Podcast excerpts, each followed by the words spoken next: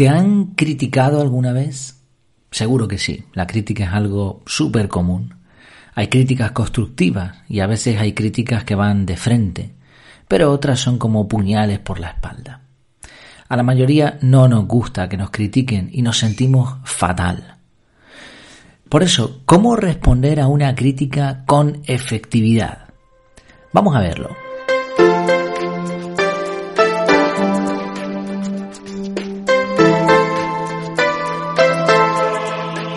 Bienvenido, bienvenida a Efectividad. Aquí hablamos de efectividad al 100%, al máximo, sin olvidar las cosas importantes de la vida. Y una de esas cosas importantes es reflexionar, es darle al coco. Como vamos a intentar hacer hoy y en los próximos capítulos será una serie en total de 12 formas de responder ante una crítica. Porque por más que duela una crítica, al final es igual que un insulto. Es una propuesta, una propuesta que tú puedes aceptar o rechazar. La persona critica, pero nosotros decidimos cómo actuar. Si vamos a ver 12 formas distintas, lo vamos a ver en distintos capítulos para que no se haga muy largo y uno deberá escoger cuál de estas formas, cuál de estas técnicas utilizar para eh, responder ante una crítica. Vamos allá con la primera. La primera es morderse la lengua. Bueno, voy a hacer un repaso de las 12 y así sirve un poco como introducción también. La primera es morderse la lengua. La segunda, el silencio también es un idioma. Tercera, todos tenemos luz. Y hablando de luz, la cuarta, brillando con luz propia. La quinta, tres contra uno, la crítica daña a su autor. Seis, Yayaganda. Siete, mándala a callar. Ocho, que nadie le crea. Nueve, termómetros y termostatos. Diez, yo elijo qué. Once, propón. Doce, venganza. Con esta cerramos, con la 12, venganza. Por cierto, ya está saludando ahí el lorito. Da igual la hora a la que grabe, el muchacho se activa con la grabación. Bueno, empezamos con la primera. Vamos a ver eso, formas de responder a la crítica de forma efectiva. Morderse la lengua.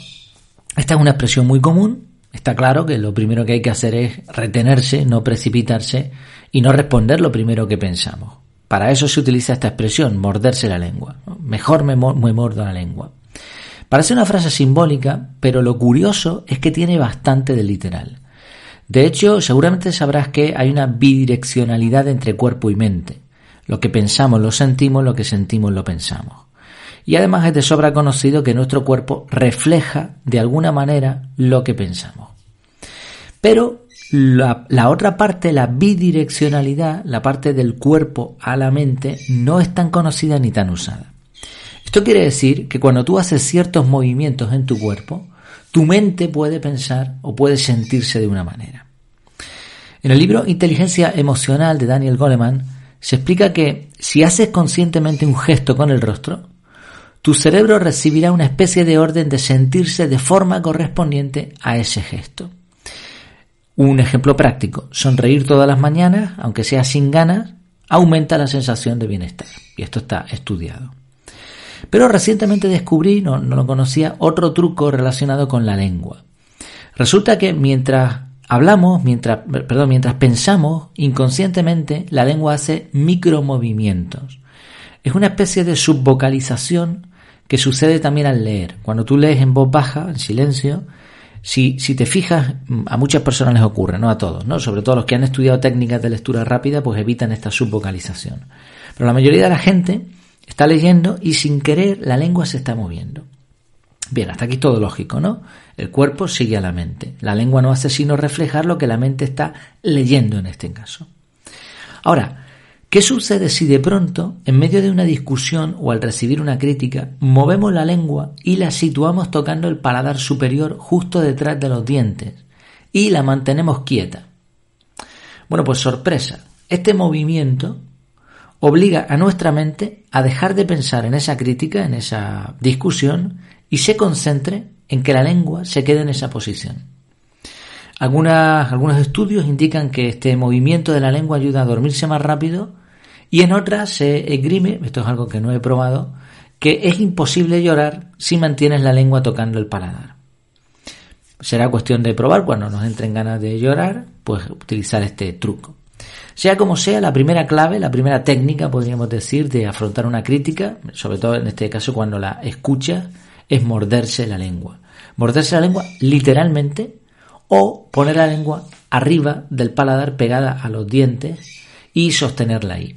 Y el efecto va a ser que piensas en otra cosa y por lo tanto no respondes. Y cuando no respondes inmediatamente, eso te permite pensar, te permite calmarte, te permite dar una respuesta mucho más efectiva. Sí, ante la crítica, mejor morderse la lengua que hablar sin pensar. Eh, literal y simbólicamente. Vamos con la segunda forma de responder a una crítica. Intentaremos ir de, de técnicas peores o menos efectivas a técnicas mejores. La segunda es el silencio también es un idioma. Otra clave a tener en cuenta para gestionar correctamente las críticas es que a veces no es necesario responder, por lo menos audiblemente. Y es que el silencio es una forma de hablar. Hay cosas que no se pueden expresar con palabras. Existen sentimientos que ni mil libros de mil páginas cada uno podrían describir con exactitud. Sin embargo, una mirada sí es capaz de transmitir esos sentimientos. Una mirada dice tanto como un gran discurso, como la mirada de un enamorado, la mirada de una madre o de un ladrón pillado infraganti. Un gesto, una forma de caminar, unos brazos en jarra, expresan en segundos costumbres y actitudes de una vida entera. Pero sobre todo aquí nos queremos referir al que calla, al que dice más con sus silencios que con sus palabras, contrario al que habla mucho pero no dice nada. Es esta persona, estas personas calladas, que no hablan tanto, mm, interesa detectar muy bien sus omisiones. Y incluso en aquellos que hablan mucho, también es bueno ver, en medio de sus discursos, de sus peroratas, ver las omisiones. No, no, no hay que fijarse siempre o solamente en lo que se dice, sino en lo que se omite. Así como ves, el silencio es un idioma, es una forma de hablar. Y enfocándonos en eso, descubrimos que ese silencio probablemente dice más que la palabra audible. Y este idioma, el silencio, es precisamente el que mejor habla contra las críticas. Fíjate la paradoja. Si cuando te critiquen, una buena forma de responder, no siempre, pero es una, simplemente silencio. Ayer me, pasó algo curioso. Fui a preguntar a una, a una distribuidora de materiales de aluminio. Eh, fui allí mm, aconsejado por un amigo, es un profesional en la materia, se dedica a eso, y total pregunté por una pieza que me hacía falta. Y la respuesta del chico que estaba allí es que ellos no atienden a particulares. Entonces dije, bueno, yo vengo de parte de, un profesional que se dedica a esto y tal. Dice, bueno, ¿quién es? Bueno, pues tal persona. Ah, sí, sí, es cliente nuestro. Digo, vale, pues no me podría dar precio de esto. dice, no, no, no, que no podemos dar precio, tienes que pedirlo por un formulario, tienes que tal, esto se fabrica en Madrid. Un rollo. Total, el, hombre estaba ahí explicándose y lo que hice, me salió así, fue sencillamente me quedé mirando para él sin responder. Y sorpresa, observé una reacción curiosa. Cuanto menos mm, hablaba, cuanto más tiempo mantenía ese silencio, más explicaciones se, se daban y más en vergüenza quedaba, porque eso no tiene sentido. O sea, no comprendo todavía cómo en este, en este sistema ¿no? y en estas circunstancias hay empresas que dificultan tanto la compra de materiales. ¿no? Eh, además es que no, no, hay, no tienen distribuidores. O sea, o solo compras a alguien que trabaja en eso o, o no lo puedes comprar. Y es una pieza que desgraciadamente no tiene más gente. Pero fíjate, ¿no? Silencio. O sea, te quedas mirando para la persona en silencio y la persona misma entiende que, tiene que seguir hablando, ¿no? Entonces recibes una crítica aplicándolo de forma práctica. Te quedas callado, te quedas callado y ya está. Y ese idioma habla mucho más que las palabras. Si resiste la tentación a hablar. Antes dijimos morderse la lengua, ahora nos quedamos callados, miramos una mirada de esta con significado y verás qué curiosas las reacciones que suceden. De todas formas, hablaremos de este silencio más adelante en otra de las técnicas para responder una crítica. La tercera forma de responder una crítica es con la luz. Y esto no quiero que suene a nada en plan así metafórico, friki, yo qué sé. Todos tenemos luz. Mm, me explico.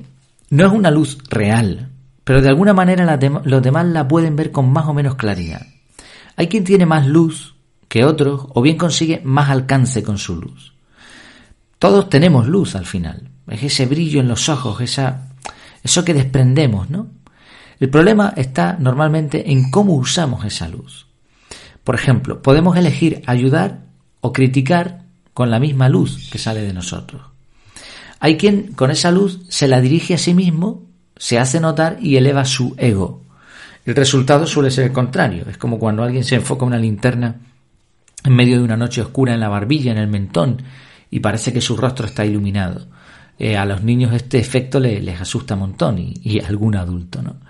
Lo mismo sucede en la vida real. Cuando eh, nosotros nos enfocamos hacia nosotros mismos, al final eso asusta a otras personas, eso no gusta. Otros cogen esta luz y la, dirigen hacia los demás, sin tapujos, ¿no? directamente. Pero en vez de iluminar el camino, lo que hacen es deslumbrar. Son este tipo de personas que no hacen sino, sino hablar de lo que saben y de lo que conocen y de tal. ¿no? No me refiero a educadores ni personas que, que, compartan contenido, sino gente que durante una conversación no hacen sino, sino hablar de lo suyo, de lo suyo, de lo suyo, ¿no? O de indicar al otro lo que tiene que hacer. Y es como si dirigieran la luz y te la metiesen directamente ahí en los ojos. Pues esto al final termina por hacer más daño que bien. Por supuesto, siempre hay quien, como faro protector, ilumina los peligros y no dirige con su luz. No sé si comprende más o menos, yo creo que sí, que se entiende que es eso de la luz, ¿no? Es algo pues eso es algo que todos tenemos, ¿no? Algo que, que podemos desprender con, con nuestras palabras, con nuestra forma de ser, etc. Bueno, no voy ni a intentar explicarlo porque creo que es más difícil explicarlo que, entenderlo. ¿Y cómo responde esto a una crítica? Bueno, cuando recibimos una crítica, podemos elegir utilizar esta luz. Podemos elegir dirigirla a nosotros y defendernos como si fuese nuestro honor y, nosotros mismos lo, lo, más importante en el mundo, podemos dirigirla al otro y deslumbrar, ¿no? Y de esa forma, pues, demostrar que nosotros tenemos la razón y, y que el otro está equivocado y... Pero al final eso lo único que hace, pues eso es deslumbrar, ¿no? Dirigir la, la luz directamente hacia la razón. Sí, conseguiste la razón, pero eso tampoco gusta. Quizá la forma más efectiva utilizando esta luz es seguir ayudando a los demás con nuestras acciones y palabras. En vez de preocuparnos por la crítica, preocupémonos por ayudar. Es una decisión, como todas las demás. Bueno, hemos visto tres formas de responder a una crítica, tres formas de comportamiento, morderse la lengua, esperar un poquito antes de hablar, otra forma, sencillamente callarnos, porque el silencio también es un idioma, y otra forma, utilizar nuestra luz, utilizar nuestros conocimientos para ayudar a los demás y no enfocarnos en nosotros ni en el que, en el que nos ha criticado. En el próximo audio hablaremos un poquito más de la luz, brillando con luz propia, tres contra uno, Yayaganda y seguiremos en más audio hablando acerca de cómo afrontar las críticas con efectividad. Te espero. Por cierto, una cosa antes de terminar, recordar que tienes el curso de productividad personal CAR en formato audio. Está en el podcast, mm, yo ya lo terminé, pero lo voy a dejar ahí. Lo voy a dejar ahí porque hay personas, sobre todo de, muy pocos recursos, que les interesa este método y pero a lo mejor no tienen la posibilidad de comprar el curso online. Bueno, pues he, permitido, digamos, un curso extractado en formato audio, muy cómodo de escuchar y que al mismo tiempo tiene prácticamente todos los contenidos. No es lo mismo que el curso online, evidentemente. De hecho, de las seis personas que han comprado este curso en audio, hasta el momento tres han terminado comprando el curso online. Para mí esto, fíjate que, que seis personas han comprado esto, era un fracaso para mí, pero ha resultado ser un éxito total. Que seis, hoy de momento, ¿eh? porque acaba de terminar prácticamente, seis escuchen el formato audio y la mitad lo compren en el formato online, eso quiere decir que el curso funciona, que, el método gusto, gusta y que las personas están lo aplican y, bueno y les convence, ¿no? Si no, no pagarían más, evidentemente. ¿Cómo funciona esto? Pues simplemente le das al botón de apoyar y al, al, darle al botón de apoyar, pues ya tienes acceso a todos los audios que te aparecen como restringidos, ¿no? O premium, me parece que pone. Y ahí tienes, voy a dejar en las notas del programa la lista, una lista que puedes ir directamente para consumir este curso de forma ordenada. Te lo puedes descargar, te desuscribes cuando quieras. Puedes apoyar con la aportación que veas oportuna, lo he dejado al mínimo, con lo cual por un euro cincuenta puedes eh, optar por este formato simplificado, extractado del curso. ¿Que lo quieres hacer en más tiempo? Bueno, pues la, o sea, es suscripción. Cada mes aportas esa cantidad. Pues espero que, te, te sean útiles todos estos contenidos. Nos vemos en el próximo audio. Mientras tanto, que lo pases muy bien.